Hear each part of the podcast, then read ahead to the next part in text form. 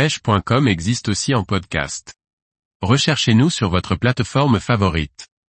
Débuter la pêche au méthode feeder, quel matériel faut-il choisir? Par Michael Le Pourceau. Comme pour chaque technique, choisir son matériel pour débuter n'est pas évident.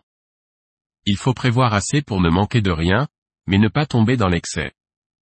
Il sera toujours temps de compléter petit à petit l'équipement. La plupart du temps dans la majorité des carpodromes, la pêche se fait à moins de 40 mètres. Du coup, une canne de 11, 3,30 mètres, est le meilleur compromis entre plaisir et efficacité au combat. La plupart des marques sur le marché ont des cannes spéciales Method Feeder. Sinon une canne feeder puissance 80 grammes maximum fera l'affaire. Elle doit être parabolique ou semi-parabolique avec une forte réserve de puissance dans le talon.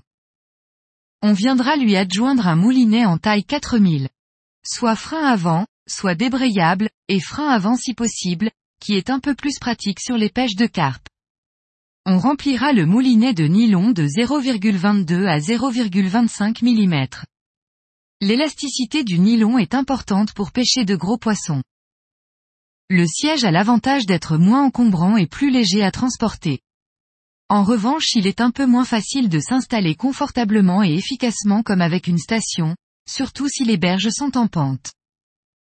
La station est plus lourde et plus encombrante. Elle permet néanmoins de s'installer plus confortablement et d'être un peu plus efficace en action de pêche. Il est aussi possible sur la plupart des stations de leur adjoindre des roues et ainsi de transporter facilement le matériel avec l'ensemble transformé en chariot. Que ce soit avec un siège ou station, il faudra prévoir un bras feeder avec un support, ainsi qu'un support arrière. Une tablette est également bien pratique pour tout entreposer à portée de main. Une épuisette, typée carpodrome, ainsi qu'un tapis de réception seront également indispensables.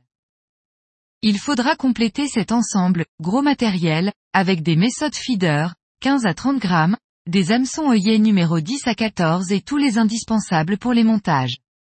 Quelques appâts et un peu d'amorce, et le tour est joué pour se rendre au bord de l'eau.